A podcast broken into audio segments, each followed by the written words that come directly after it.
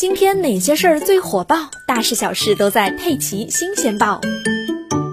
十二月一日，也就是今天，是世界艾滋病日。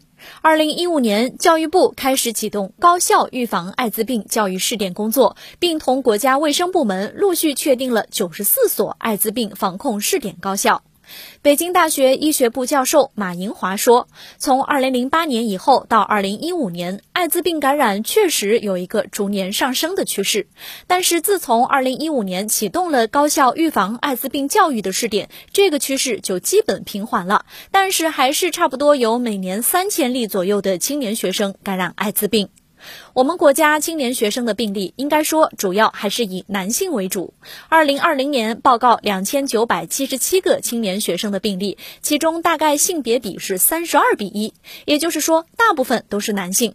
在这些病例报告当中，大概有百分之八十一点六的感染是同性性传播引起的。所以，青年学生当中的同性性行为传播还是值得关注的一个问题。专家表示，虽然十五到二十四岁年龄段人群的艾滋病感染率发生趋势在放缓，但是学生发生性行为并因此感染艾滋病的学生年龄段却在前移。现在报告病例平均年龄是二十岁，而且近些年来也有向前移的现象。也就是说，很多报告病例是在大学阶段之前可能就存在了。